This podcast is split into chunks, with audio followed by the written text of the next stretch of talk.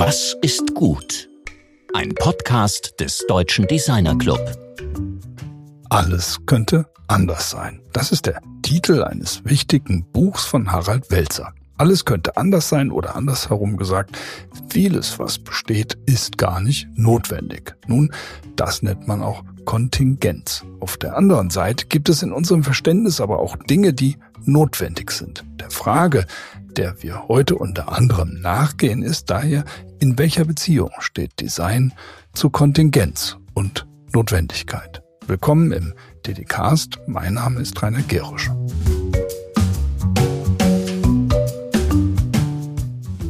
Diese Woche wird es also Design theoretisch. Hoffentlich so, dass auch komplizierte Theorien verständlich werden. Dafür haben wir die Designvermittlerin und Theorieerklärerin Dr. Sandra Groll eingeladen. Vor uns liegt ihre jüngst bei Transkript erschienene Promotionsschrift mit dem Titel Zwischen Kontingenz und Notwendigkeit zur Rolle des Design in der Gesellschaft der Gegenwart. Anders genug für das folgende Gespräch mit Georg, das sogar in Präsenz in unserem Aufnahmeraum in Frankfurt stattfand.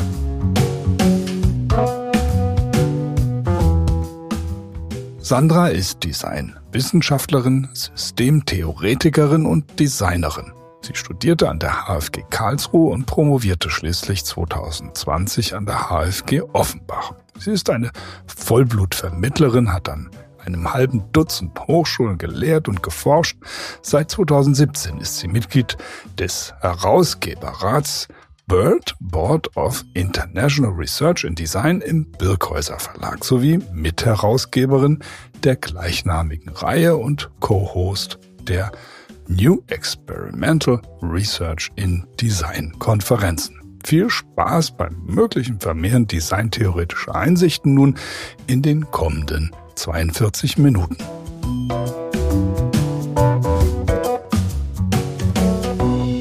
Ja, heute haben wir zum zweiten Mal im DDcast eine veritable Design-Theoretikerin zu Gast. Nach Daniel Martin Feige.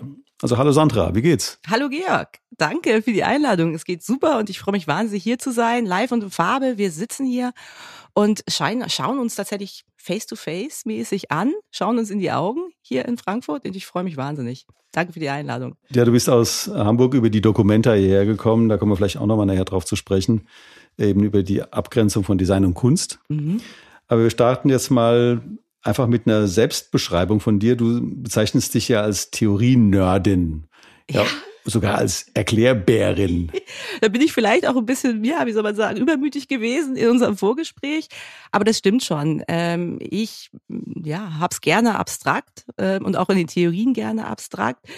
Ähm, und ich erkläre natürlich auch gerne Dinge. Ich mache mir selber gerne einen Reim auf die Dinge und frage mich natürlich immer, warum die Dinge so sind, wie sie sind, warum sie so in Erscheinung treten, wie sie in Erscheinung treten. Und das ist natürlich im Hinblick auf das Design in seiner Weitläufigkeit, in seiner Omnipräsenz unglaublich interessant, weil man muss sich das ja so vorstellen, diese Formen werden entworfen, ähm, da werden Entscheidungen getroffen und sie müssen sich durchsetzen, sie müssen stabilisiert werden, damit sie sozusagen auch im Alltag funktionieren. Und da ja, das ist nicht ganz so einfach. Man kann es nicht runter reduzieren auf Funktionen, also praktische Funktionen, sondern da spielen eine ganze Menge gesellschaftliche Rahmenbedingungen mit hinein. Und diese Frage ist für mich einfach zentral in meiner Arbeit.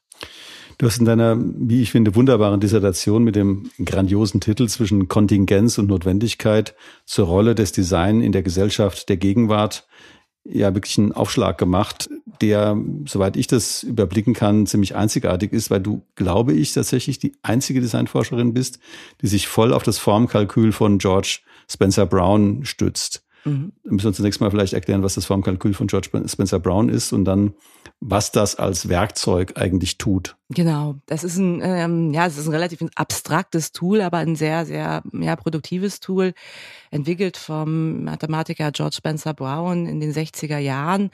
Eigentlich ähm, auf die Frage hin, wie man sozusagen in Planungsprozessen von ja, größeren Systemen agiert, welche, welche Logiken man da braucht, äh, welche mathematischen Grundoperationen man da braucht. Und das hat dann eine sehr interessante Anwendung erfahren in der Systemtheorie, also teilweise schon auch bei Luhmann Bauern und dann aber noch viel stärker bei Dirk Becker. Und von Dirk Becker stammt auch das Grundkalkül, mit dem ich arbeite, also diese Unterscheidung zwischen Form und Funktion, die kennen wir alle als Gestalter und Gestalterin. Ich zähle mich da auch immer noch dazu, weil ich habe mal Produktdesign studiert. Von daher gehe ich hier mit einem Wir rein. Und das Interessante an dem Formkalkül ist, dass es uns den, ähm, also vor allen Dingen im Zusammenhang mit Design, diesen Entscheid Entscheidungsprozess eigentlich beobachtbar macht. Ja, und zwar als Einheit der Differenz. Das heißt, wir haben eine Seite, die haben wir markiert und wir haben in jedem Augenblick, wo wir entscheiden, äh, eine Seite, die unmarkiert bleibt, die aber halt einfach immer mehr ist. Wir entschließen uns nur etwas zu machen. Und dieses Formkalkül ist dann, und hier kommt das interessante Moment, das spannt sich über mehrere Ebenen auf. Das hat mehrere ähm, sozusagen Aspekte. Also einmal die beiden Seiten der Unterscheidung, der Akt des Unterscheiden selbst, also die Grenzziehung und der imaginäre Raum, also das, was vor der Unterscheidung lag, alles enthalten hat, aber eben unbezeichnet was man sagen kann, was ein latenter Raum ist, den wir halt bisher nicht beobachtet haben. Und wenn wir jetzt in die Praxis der Gestaltung hineinschauen, also da können wir ähm, eigentlich im Endeffekt jeden, ähm, jeden Entwurfsgegenstand äh, sehen oder und heranziehen, dann sehen wir, dass natürlich auf ganz vielen Ebenen immer wieder Entscheidungen getroffen worden sind. Das heißt, wir haben zusätzlich äh, natürlich das Ding materialisiert und wir haben zusätzlich eigentlich einen Raum von ähm, nicht gezogenen Möglichkeiten. Das geht auf der Ebene von Material. Ich kann mich nur dazu entscheiden, dieses Material zu ähm, verwenden. Dann benutze ich nicht jenes. Das geht in die Frage von, ich ja, gehe in die und die ästhetische Richtung. Ich, ich, ich sozusagen betone eine Sachlichkeit oder ich äh, betone zum Beispiel eher so eine emotionale Ästhetik ähm, oder so eine, so eine sinnliche Steigerung in den Dingen. Dann ziehe ich aber sozusagen die andere Option nicht. Also bis runter auf Handlung. Also die Handlung ist möglich, jene Handlung ist nicht möglich.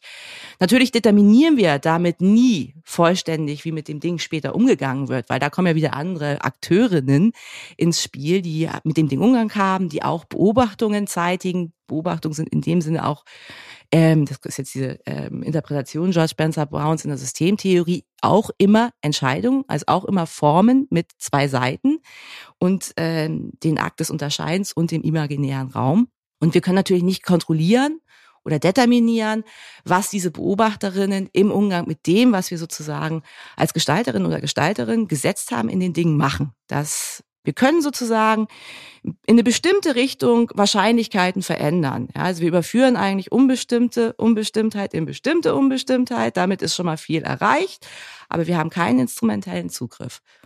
Für uns ist das ein ganz zentraler Punkt auch vom DDC aus gesehen. Wir haben ja eben mit also der von Friedrich von Börries ja äh, eben im ersten DDKs äh, präsentierten ähm, Unterscheidung zwischen entwerfendem und unterwerfendem Design ja schon diese Entscheidungsfrage. Mhm. Wir haben auch in der Frage dieser zwei gut nach Flusser, also funktional gut und im ethischen Sinne gut, ja mhm. auch eine Unterscheidung. Also wir haben immer diese vielen Situationen im Entwurfsprozess, in denen Entscheidungen gefällt werden müssen, in denen auch dieser unmarkierte Raum sozusagen mhm.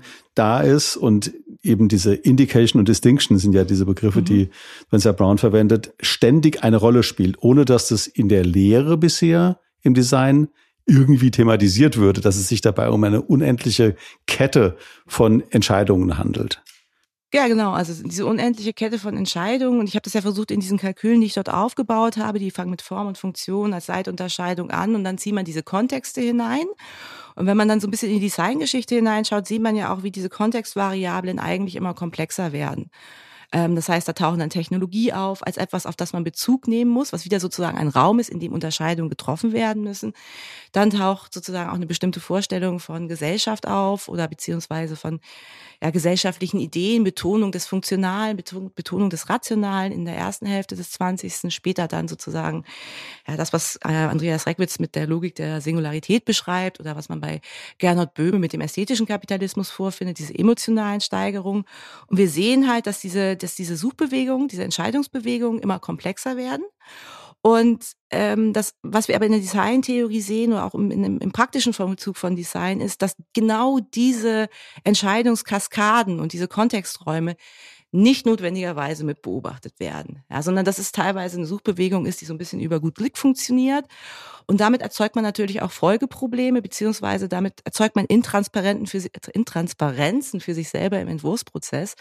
Und das macht ja dann auch, hat einen großen Einfluss auch auf dieses Selbstverständnis der Disziplin, die auch sehr, sehr, das immer sehr, sehr schwankend ist. Also einerseits mit diesen Omnipotenzfantasien und andererseits aber auch mit diesem etwas zurücknehmen und diesem äh, fast Leiden daran, nur Gestalterin, Gestalter zu sein da ist so eine ganz komische Kippfigur am Werk. Und die hat etwas damit zu tun, dass man eigentlich diese, diese komplexen Horizonte nicht richtig benennen kann, meines Erachtens. Du hast ja in dem vorhin schon zitierten Titel deiner, deiner Dissertationsschrift ähm, zwischen Kontingenz und Notwendigkeit mhm. formuliert. Vielleicht nochmal ein bisschen mehr für den, äh, sag ich mal, interessierte Hörerin, was denn Kontingenz und was Notwendigkeit also, für dich sind immer, also ich kann man eigentlich im Endeffekt einfach machen. Ich mache es immer sehr einfach, auch mit meinen Studierenden. Äh, ich sage immer, wenn ihr wissen wollt oder euch merken wollt, äh, was Kontingenz ist, dann äh, merkt euch einfach eins, immer wenn ihr euch fragt, warum ist das denn bitte so jetzt? Dann macht ihr sozusagen die Rückübersetzung einer ja, als Notwendigkeit erscheinenden Sache in Kontingenz. Sie könnte nun auch anders sein. Und das ist ja im Endeffekt das, was wir in jedem gestaltenden Akt als Ausgangsmoment haben. Ein Kontingent setzen des Bestehenden, eines Realitätsausschnittes, ähm, eines, einer Dingkategorie, ähm, ähm, eines, einer Straßenecke zum Beispiel, wenn wir bei Lucius Burkhardt äh, einmal kurz abbiegen als Referenz. Ähm, und dann fangen wir als Gestalter und Gestalterinnen in unseren Entwurfskonzepten und unserem Vorgehen an, natürlich neue Bedingungen und Bedingtheiten selektiv zu fixieren und zu sagen, ja, okay, ich mache es anders und ich setze den Wert anders, ich setze jeden Wert anders. Ich achte jetzt zum Beispiel darauf, dass das Ding, das ich erzeuge, nicht nur im praktischen Sinne, nicht nur in dem symbolischen Sinne, in den jeweiligen nordeuropäischen gesellschaftlichen Kontexten funktioniert, sondern ich erlebe, überlege mir auch sozusagen die Frage von Konsumption und zwar zirkulär und ich überlege mir die Frage, Frage eventuell der Umweltbedingungen Teilweise muss ich mir vielleicht auch die Frage stellen, inwieweit das Interface, das Ding, was ich jetzt dort gestalte, dann auch im Endeffekt einen bestimmten Einfluss auf neuronale Verhaltensangelegenheiten äh, hat oder Emotionalitäten hat.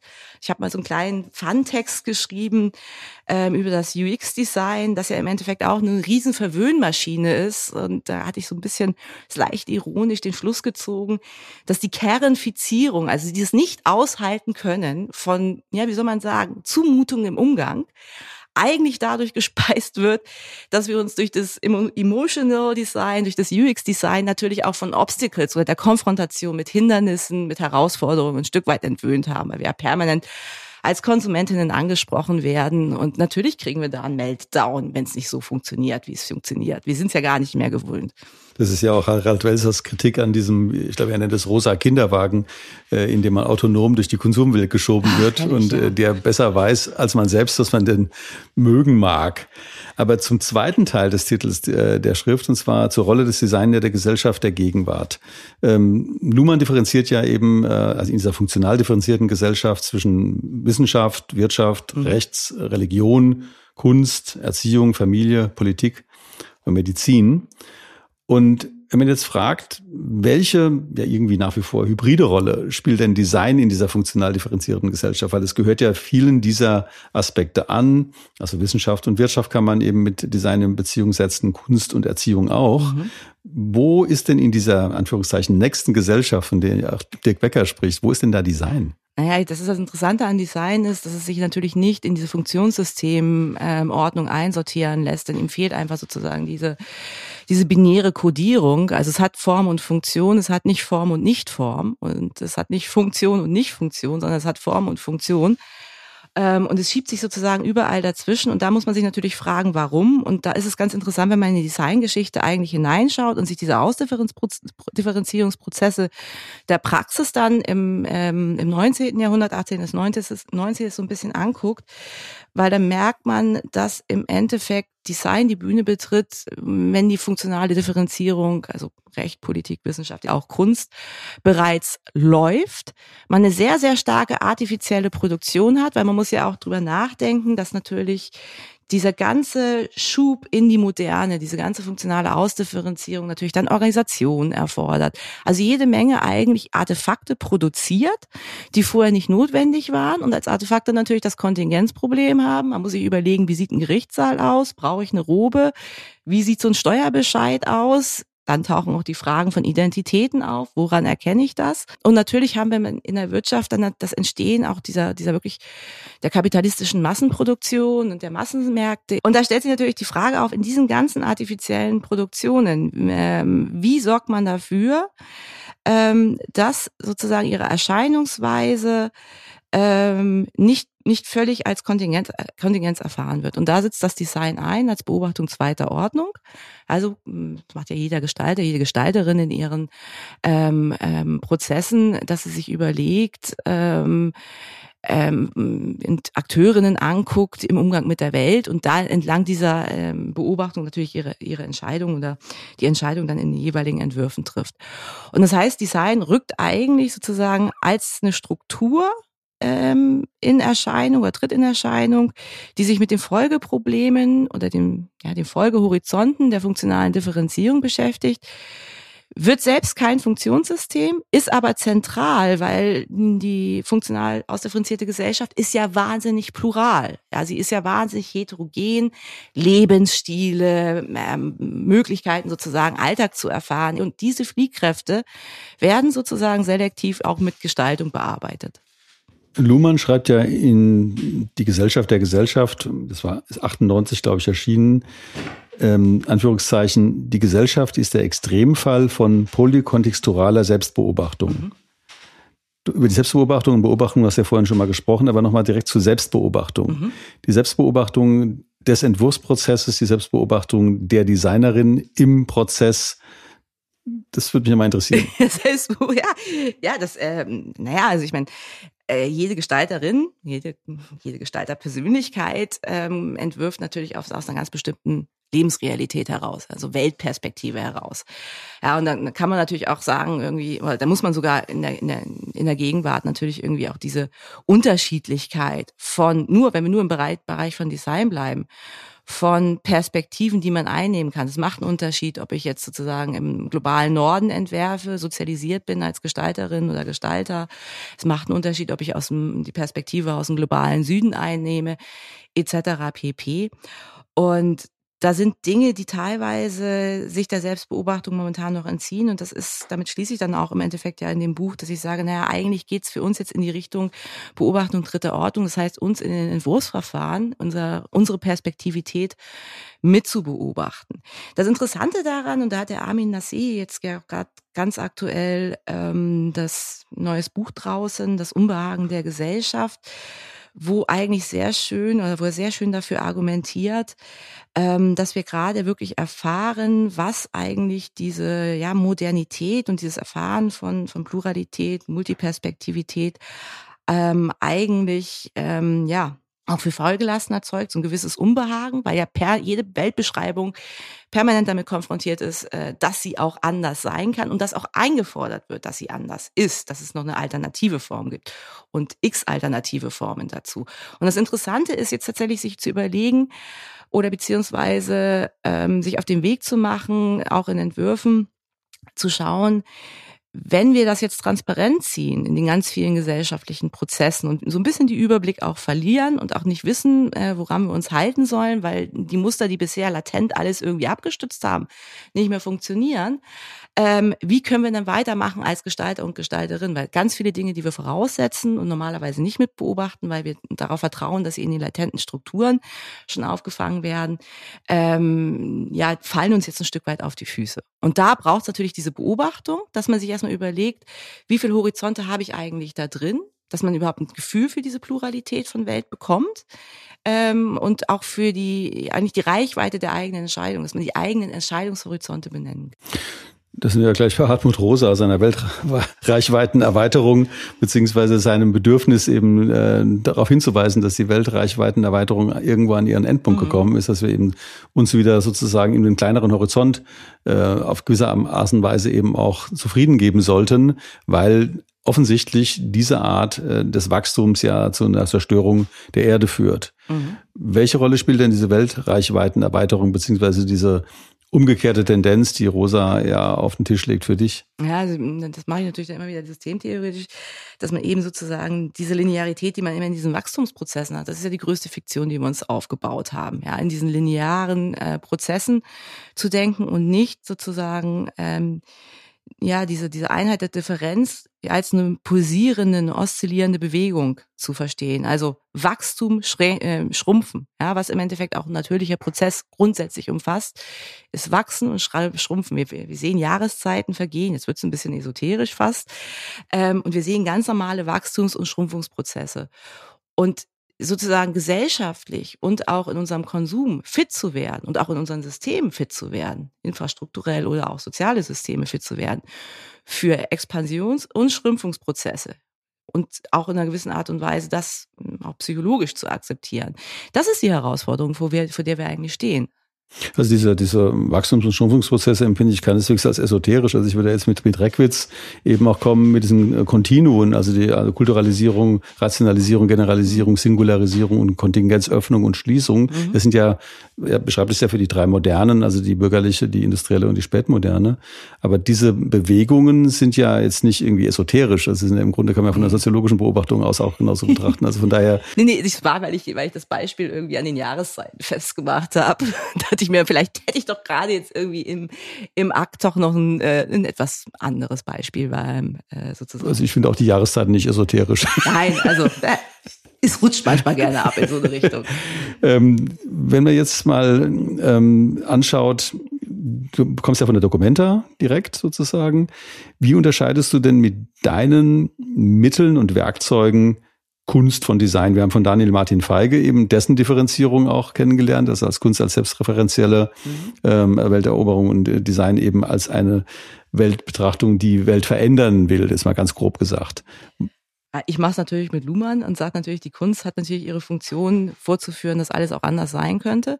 Das hat die Dokumenta übrigens, oder das macht die aktuelle Dokumenta ganz wunderbar. Sie führt nämlich tatsächlich an ganz vielen Beispielen für ja den die Besucherinnen ähm, von in Kassel äh, vor, wie plural, wie, wie viel, wie multiperspektiv eigentlich diese Welt ist, wie unterschiedlich man auch sozusagen Realität erfahren kann und betroffen sein kann. Und das Design ähm, führt nicht vor, dass die Welt sozusagen kontingent anders möglich ist. Es setzt an im anders möglich sein können der Welt und der Verhältnisse und macht sich dann auf die Suche nach neuen Bedingungen und Bedingtheiten, also nach neuen Konsistenzen und Notwendigkeiten und Kohärenzen und fragt danach, und jetzt wird es natürlich hier interessant, wenn wir in einer pluralen Struktur leben, in einer heterogenen ähm, Landschaft, ja, in, in Pluralität, Multiperspektivität. Und wir uns natürlich auf den Weg machen, zu fragen, ähm, wie bestimmte Realitätsausschnitte, bestimmte Dinge auf eine konsistente und kohärente Weise in dieser Realität Sinn machen. Ja, dann sehen wir natürlich, dass wir da einen ganz anderen, eine ganz andere Bewegung machen als die Kunst. Du unterscheidest bezüglich der Designkalküle ja zwischen drei verschiedenen Ansätzen, nämlich dem funktionalistischen Designansatz oder Ansätzen, Konsum-, bedeutungs- und affektorientierten Designansätzen und spekulativen sowie praktisch reflexiven Designansätzen. Vielleicht nochmal zu diesen drei unterschiedlichen Designansätzen. Ja, ich wollte im Endeffekt nur einmal in diesen Ansätzen und das kann man natürlich jetzt mit allen möglichen Beispielen aus dem Design machen, die Leistungsfähigkeit des Kalküls ähm, in Beobachtung gestalterischer, designbezogener Epochenbildung oder beziehungsweise Ansätze ähm, ausprobieren. Und dann sieht man natürlich, dass man da unterschiedliche Kalküle mit unterschiedlichen ja, Variablen zu, zu fassen bekommt. Und das Interessante, und das ist jetzt auch sozusagen dann das, woran ich gerade sitze, ähm, das natürlich noch ein bisschen auf andere Fälle äh, anzuwenden und auszubauen und eben halt ähm, dann auch jetzt in dem zweiten Buch, das jetzt noch sehr, sehr unsortiert bei mir im Schreibprozess äh, liegt, weiter zu verarbeiten. Du, du lehrst ja auch. Man, wir haben ganz eingangs schon dieses Thema gehabt, dass du gerne und auch glänzend, muss ich sagen, erklären kannst. Was lehrst du und wo lehrst du? Und wo willst du mit deiner Lehre hin? wo will ich mit meiner Lehre hin? Ja, also ich lehre wahnsinnig gerne. Das ist eigentlich der Ort, wo ich nachdenke. Ähm, tatsächlich ähm, ist, ist das der Moment, wo bei mir eigentlich am meisten Produktivität, ähm, tatsächlich auch Theorieproduktivität passiert, ist nicht unbedingt bei mir zu Hause am Schreibtisch. Da systematisiere ich das und ja, formuliere es dann irgendwie in der Schriftform. Aber der eigentliche Denkprozess passiert natürlich bei mir in der Lehre, in der Übersetzung ähm, und vor allen Dingen auch in der Konfrontation mit den, mit den Fragen, die die Studierenden haben. Momentan lehre ich in Hamburg an der Brand University, dann auch an einem Ausbildungszusammenhang. Das ist eine Fachhochschule auch in Hamburg an zwei Hochschulen in China und ähm, im Wintersemester wird das auch so weitergehen bisher. Davor war ich in Italien an der Freien Uni in Bozen. Und natürlich bin ich immer auch ein bisschen dran gebunden, was mir die Curriculas vorgeben. Ähm, aber grundsätzlich bin ich natürlich immer in dem Bereich ja, Design und Gesellschaft, Design Theorie, Design Wissenschaft, Design Research anzutreffen. Wir haben es ja äh, beim Design Mai in Berlin kennengelernt, das ist schon einige Jahre her. Und ähm, ich habe dich damals eben als Designerin zunächst mal wahrgenommen. Ähm, hast du selbst ein gestalterisches Werk, das für dich eine Rolle spielt, oder ist das letztlich eine einfach eine Vergangenheit, aus der du kommst? Ja, das wird immer mehr eine Vergangenheit. Also das wird ein, ein schönes Hobby. Vielleicht mache ich noch mal ein bisschen was hobbymäßig. Ähm, aber es ist tatsächlich eine Vergangenheit, aus der ich komme, ähm, die eigentlich mit meiner Gegenwart nicht mehr sonderlich viel zu tun hat. Außer, dass sie natürlich die Produktivität entfaltet, dass ich meinen ganz praktisch, ähm, praktisch Studierenden ähm, natürlich auch als Gestalterin äh, Dinge mit auf den Weg geben kann. Also ich habe natürlich als Theoretikerin eine andere Nähe zu der gestalterischen Praxis und kann dort halt wunderbarst auch mit, mit Beispielen arbeiten, weil ich diese Praxis selber ja gelebt habe. Ich habe Ausstellungen gemacht, ich habe Möbeldesign ähm, ähm, realisiert und entworfen. Ähm, ab und an mache ich auch noch mal kleinere Projekte, aber das tritt immer weiter und immer stärker in den Hintergrund. Jetzt nochmal zu einem Designobjekt. Ich würde ganz gerne mal so eine Beschreibung von deiner Seite eines Designobjektes bekommen. Such dir doch mal einfach eins aus, irgendwie prägnantes äh, Ding. Ein prägnantes Ding. Oder, oder ich kann natürlich auch irgendwas sagen, von mir ist die äh, Tolomeo-Leuchte von äh, Michele De Lucchi oder äh, die, die, ne, die, die Flasche von äh, SodaStream oder äh, Mikrofon, also dass man einfach mal beschreibt, wie würdest du ein Objekt, ein Objekt deiner Wahl, du kannst auch ein ganz einfaches Objekt, den Backenzahn von E15 oder so, äh, beschreiben. Ah, ich finde ja immer ganz toll, wenn, wenn wir da in solchen in Innenarchitekturen eigentlich schon fast sind. Also wenn man da zum Beispiel ähm, einen Gerichtssaal hat, ähm, da gibt es in Österreich ein schönes Beispiel.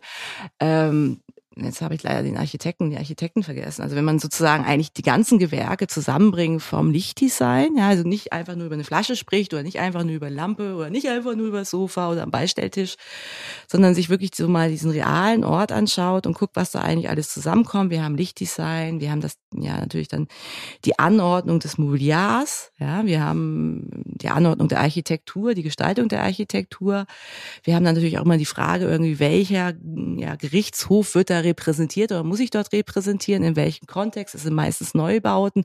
Und jetzt sieht man auf einmal diese ganzen systemischen Verflechtungen, die eigentlich relevant sind, um dann dieses Setting, also diesen Komplex, das ist eigentlich ein Komplex, der da entworfen wird, zu gestalten. Und da muss man natürlich darüber, darüber nachdenken, dass es eben auch diese Schnittstellen gibt, ja, in Richtung Leiblichkeit, in Richtung, wer sitzt wo, wie werden auch die Körper angeordnet. Die Körper, das, das merkt man ja sozusagen in diesen Ordnungen dieser Räume und das Mobiliar ganz stark, haben ja natürlich wieder einen Einfluss darauf, was in Kommunikation möglich ist, ja, wer am Sprechen ähm, gehindert wird, wem das Sprechen erlaubt wird, wird aus, wer ausgezeichnet wird in Position.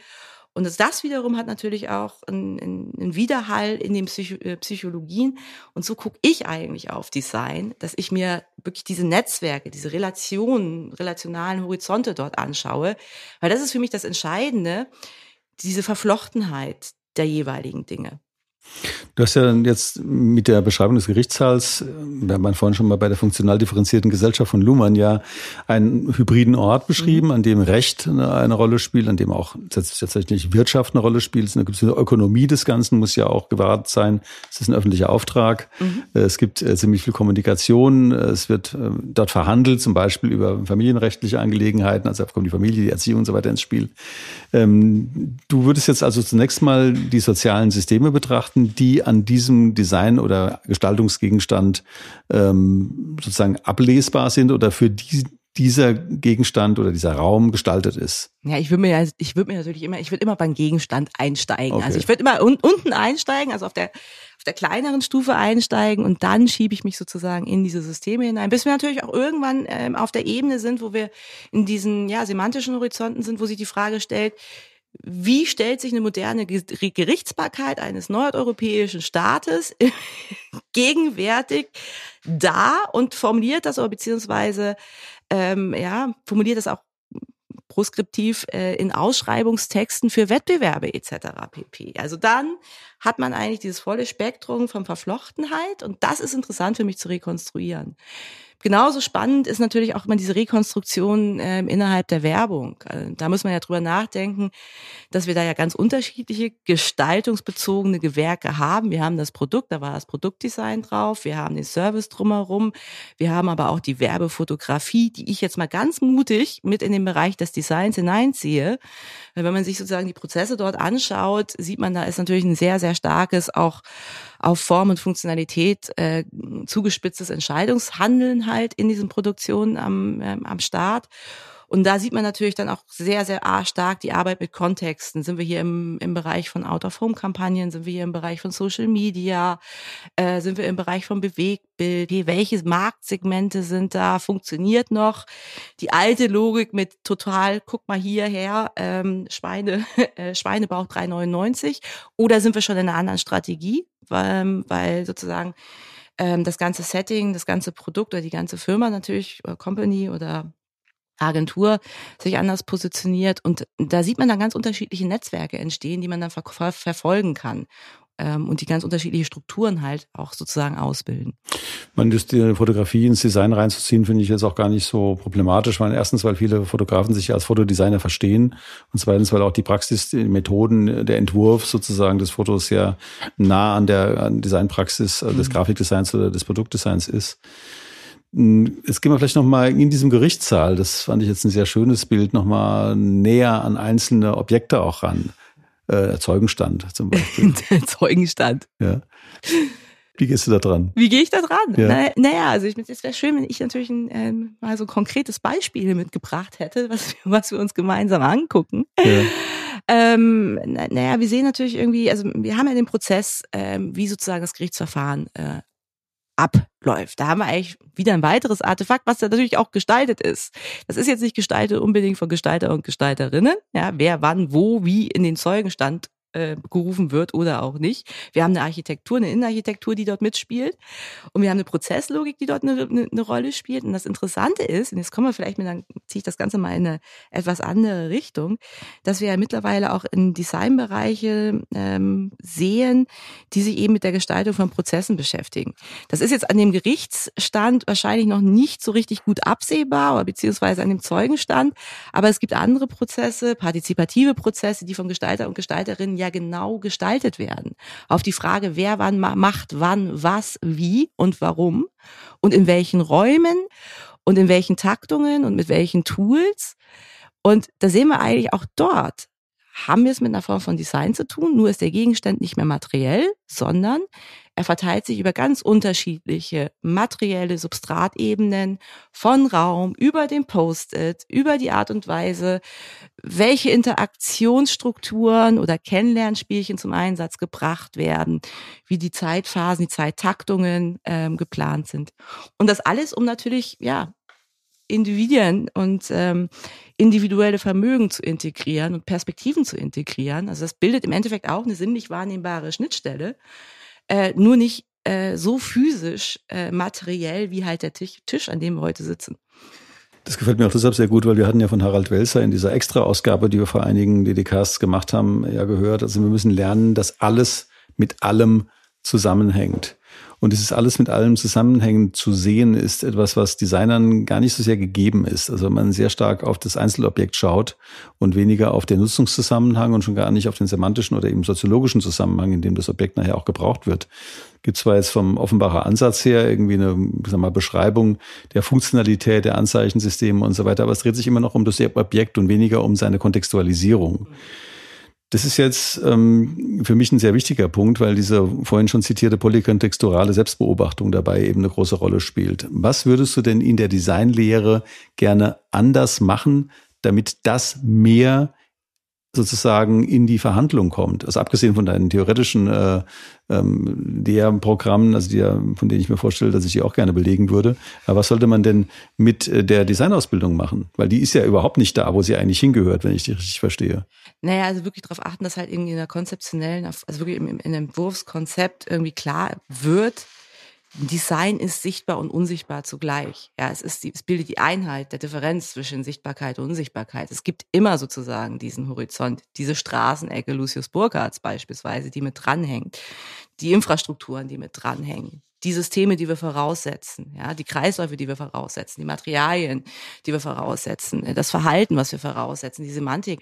Und das sehe ich tatsächlich ähm, in ganz vielen praktischen Bereichen zu wenig diskutiert. Da wird sehr, sehr stark, und ich, ich kann es natürlich auch verstehen, äh, Design-Studierende, die in den ersten zwei Semestern das erste Mal anfangen, mit diesem Kontingenzproblem, okay, ich muss jetzt mal was anders machen in meinem Entwurf, als es immer ist, sind natürlich wahnsinnig überfordert, alleine nur auf dieser Ebene von formaler Gestaltung. Also wirklich basale Gestaltgesetze äh, zu beachten und die sozusagen, die, die Dinge genau anzuschauen, im Sichtbaren und im Sichtbaren zu gestalten. Was mir dann allerdings fehlt, ist im, im, zweiten Schritt, und das kann man ja gut dann irgendwie, wenn man aus dem Grundstudium raus ist, äh, wunderbar machen, ist wirklich auch zu sagen, es gibt immer diese andere Seite, es gibt immer dieses Unsichtbare, es gibt immer diese unendlichen Kontexte, in denen das Ding steht. Du wirst auch nicht alle Kontexte beobachten können. Du wirst nicht in allen Kontexten sinnvoll gestalten können. Das ist einfach nicht kontrollierbar. Aber es gibt eine bestimmte Kette, die sollte man sich anschauen, weil man sonst das nächste Ding produziert, das vielleicht wunderbar auf den Konsum, Konsumakt hin funktioniert, aber auf alle weiteren Relationen eben halt nicht mehr und dann, dann die entsprechenden Folgelasten erzeugt. Du hast jetzt mehrfach Lucius Burkhardt äh, zitiert, den wir auch schon ein paar Mal erwähnt haben, unser Programm, und der mir auch ein bedeutender Theoretiker ist. Also nicht nur deshalb, weil Martin Schmitz ihn verlegt, ein sehr guter Freund von uns ist, sondern weil er eben mit diesen Spaziergangswissenschaften ja einfach eine wahnsinnig tolle Beobachtungsmethode etabliert hat, indem er sagt, wir können eben Städte oder stadträumliche Planungen, wenn überhaupt, nur durchführen, indem wir auf der Nutzerperspektive uns bewegen. Also diese dynamische Dimension des Ganzen. Also nicht von oben aus dem Maßstab 1 zu 1000 am besten, sondern wirklich aus dem Maßstab 1 zu 1. Und es gibt von ihm auch dieses wunderbare Bild mit diesem Null-Meter-T-Shirt in den Alpen, wo er sagt, also der Maßstab, an dem beobachtet wird, ist der Mensch und nicht die räumliche Höhe oder die topografische Höhe. Welche Rolle spielt denn sozusagen dieses ständige dynamische Veränderung der Beobachtung für dich? Ähm, ja, natürlich eine, eine sehr große. Und das Interessante ist ja, dass wir jetzt in der Gegenwart natürlich auch aufgefordert sind, nicht mehr nur sozusagen den menschlichen, die menschlichen Beobachterinnen mit hineinzunehmen, sondern uns auch zu überlegen, ja, welche, welche Mitgesellschaft haben wir denn da am Start? Ähm, wer ist denn sonst noch mit dabei? Was macht denn der Vogel? Was macht denn ähm, das Virus auf dem Türgriff, wie wollen wir das denn mit beobachten, repräsentieren, nicht mit repräsentieren? Äh, was macht der Wind und die Sonne in unseren Städten ähm, ähm, an einem sonnigen Tag auf dem Asphalt? Ja, natürlich ist es wunderbar, wenn man einen offenen Platz hat, den man natürlich sehr, sehr schnell reinigen kann. Ist halt blöd, wenn der Platz sich aufheizt, sehr, sehr stark in der Sonne, in, ja, in sich verändernden Klimabedingungen. Und nun ist wirklich die Frage, wie beobachtet man sozusagen A, ähm, ähm, solche Elemente, manche sind natürlich nicht Beobachter im klassischen Sinne, aber so einer, einer, einer biologischen Entität wie ein Vogel, der reagiert natürlich auf das Angebot, ähm, was jetzt sozusagen eine Häuserfassade macht. Ja, den kann man schon eine bestimmte Beobachtungsqualität sozusagen unterstellen. Und da muss man natürlich in der Lage sein, ein Stück weit diese Perspektiven ähm, ja auf dem ja vor Augen zu haben und natürlich auf dem Zettel zu haben, ähm, um da überhaupt als Gestalter und Gestalterin anzusetzen. Also eigentlich im Endeffekt die Aufforderung daran, dazu in den Entwurfsprozessen ja, eine plurale Beobachterin zu werden oder ein pluraler Beobachter zu werden und zu sich zu überlegen, wie sieht denn jetzt meine Webseite aus äh, unter den und den Aspekten, wenn ich jetzt mit den und den Vermögen draufblicke oder vielleicht auch mit dem und den Stimmungen draufblicke. Wir haben ja noch zusätzliche Beobachter selbst geschaffen. Also die AI spielt natürlich eine immer größere Rolle in der Beobachtung dessen, was wir tun. Und sie mhm. lernt ja auch, also auch wenn sie noch wesentlich weniger entwickelt ist, als der ein oder andere Fantast sich das vorstellen mag. Äh, bis wir eine, eine generelle AI haben, das wird wahrscheinlich noch ziemlich lange dauern. Aber es ist eine Beobachtungsform geworden, die wir sozusagen von uns externalisiert haben. Was macht denn die AI in, dein, in deiner Welt? Oh ja, das ist, das ist eine gute, das ist eine gute Frage, beziehungsweise ist eine spannende Frage. Ähm, die AI ist ja interessant, sie ist ja ein nicht menschlicher Beobachter. Das heißt, ihre Beobachtungsschlüsse kommen teilweise unter uns intransparenten Bedingungen zustande. Natürlich sind wir uns selber als menschliche Beobachterinnen auch die meiste Zeit relativ intransparent. Das Interessante ist aber, da sie quasi immer vorgibt oder wie sie so behandeln, äh, als ob sie sozusagen eine inhärente Rationalität hätte, trauen wir ihren Beobachtungen ein bisschen anders über den Weg als unseren Beobachtungen. Und das ist natürlich die große Gefahr äh, bei KIs. Ja, dass wir ihnen sozusagen eine Objektivität unterstellen, die sie nicht haben, denn sie gewinnen ja das, was sie beobachten und ihre Beobachtungsstrukturen, die sie selber entwickeln, an einer menschlich geprägten Gesellschaft, die eben auch latente Muster hat, die diskriminierend sein können, ähm, die rassistisch sein können. Und unser Umgang mit der KI, das wird, ein, das wird eine spannende Herausforderung, insbesondere dann auch an den Orten, wo wir nicht wissen, dass wir es mit einer KI zu tun haben, wo wir dort wieder eine Intransparenz haben und eigentlich eine, eine Kommunikation oder eine Interaktion mit einem menschlichen Beobachter, einer menschlichen Beobachterin ähm, voraussetzen oder annehmen, es de facto aber nicht haben. Ja, ich glaube, wir basteln hier gerade sowas wie ein DDcast Academics. Äh, ich weiß nicht. Also ich finde das wahnsinnig spannend. Ähm, ich glaube, wir müssen trotzdem zum Schluss kommen, dummerweise. Ähm, ich habe aber natürlich noch diese, in dem Fall irrsinnig spannende Frage, nämlich diese Grundsatzfrage, die wir immer stellen, nämlich was ist gut? Und würdest du dir gerne auch sowohl erstmal auf einer ganz emotionalen und unbefangenen Ebene stellen, als auch in Bezug auf eben ähm, das Formkalkül. Ja, ganz, ganz emotional. Was, was gut ist, ist an der Frage zu arbeiten, wie wir miteinander zusammenleben wollen und das natürlich so zu tun, dass man diese unendlichen Kontexte versucht zumindest sich vor Augen zu halten. Man wird sie nicht alle bedienen können und äh, man wird natürlich auch darauf vertrauen müssen, dass man äh, es mit Strukturen zu tun bekommt, die einen evolutionären Druck ausüben aber man hat immer noch die Möglichkeit, mit einem weiteren Entwurf neu anzusetzen, neu reinzusteuern, mit einer weiteren Theorie. Das gilt dann auch für mich, nochmal neu anzusetzen und zu gucken, äh, wie man denn auch unter verändernden Umweltbedingungen dafür sorgt, ähm, ja, dass die Dinge einigermaßen Sinn machen. Das ist eine sehr programmatische Aussage, gefällt mir richtig gut. Mal gucken, ob ich das Versprechen zumindest in meiner Praxis halten kann. Ja, so ein bisschen was Pathetisches auch. Das hat ein bisschen was Pathetisches. Soll ich jetzt Amen sagen? Nee, nee, nicht unbedingt. Ja, ich bedanke mich sehr herzlich, dass du da warst. Und ich glaube, das war wahrscheinlich nicht das letzte Gespräch, das wir geführt haben. Ich hoffe nicht. Weil äh, ich würde ganz gerne mal in einzelne Themen dann auch vielleicht künftig mal, wann auch immer, einsteigen und dann doch mal mit einem ausgewählten Objekt. Ja, beim nächsten Mal brauchen wir definitiv ein ausgewähltes Objekt oder gleich eine ganze Kaskade von ausgewählten Objekten. Ja, weil der, der Gerichtssaal war ja schon ziemlich gut, ähm, aber er war natürlich abstrakt, weil wir nicht genau wussten, wie er aussieht. Ja. Aber das würde ich ganz gerne vielleicht im nächsten Jahr nochmal noch mal wieder aufgreifen ja. und sagen, also was ist denn erstmal, wo du dann bist, auch mit deiner Lehre und deiner, deiner Forschung, aber eben auch daraufhin wirklich mal ganz plastisch und wirklich im Sinne eines DD-Cast Academics im Grunde für Studierende mal drüber nachzudenken, wie kann man denn um ein Objekt herum, das uns bekannt ist, das uns auch vor Augen steht, so eine Diskussion führen. Genau, also ich meine, man könnte sich im Endeffekt mal diese Trajektorie der Artefaktualität äh, von Klaus Krippendorf, da aus der semantischen Wende vornehmen. Da hat er, fängt er unten mit Produkt an, dann kommen Waren, Identitäten, Services, dann kommen ähm, Interfaces, dann kommen ähm, Systeme, Multi-User-Systeme und dann kommen oben Diskurse, dass man sich einfach sucht, sagt, okay, wir suchen uns mal, wir fangen vielleicht unten beim Produkt an und arbeiten uns dann aus der Dinglichkeit in solche, ja, durch die Ebenen durch in der Beschreibung mit konkreten Beispielen. Ja, da gebe ich dir mal als äh, Moderator hier sozusagen diese, äh, jetzt nicht als Dozent, äh, als Moderator hier diese Aufgaben mal mit überlegen, welches Objekt könnte das sein. Ja. Und äh, ich finde es auch sehr interessant, das über dieses Krippendorf-Schema aufzubauen, ja. dass wir da über einen, einen Gegenstand, einen Raum, einen, wie auch immer, eine Gestaltung reden und das mal analysieren. Das uns angucken. Finde ich gut. Wäre ich dabei. Gut, ich auch. Ja, toll. Super. Bis bald. Danke dir. Tschüss. Tschüss.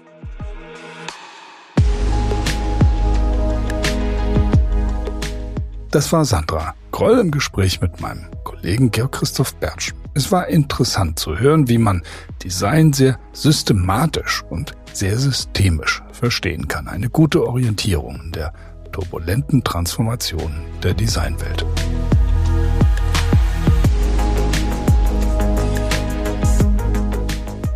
In der nächsten Woche nimmt uns Lena Jüngst mit in die Welt der nachhaltigen Gastronomie-Innovation. Sie berichtet uns von einem Wettbewerb namens 15 Next, der eine neue Generation von Talenten hervorhebt, die die Zukunft im Bereich Gastronomie gewichtig beeinflussen werden. Es geht um die fantastischen, nachhaltig arbeitenden, jungen Food-GestalterInnen, Gastronomen und Köchin aus aller Welt, die sie in Bilbao bei der Preisverleihung kennengelernt hat. Herzlichen Dank fürs Zuhören und wie immer wünschen wir euch eine kreative und gute Woche.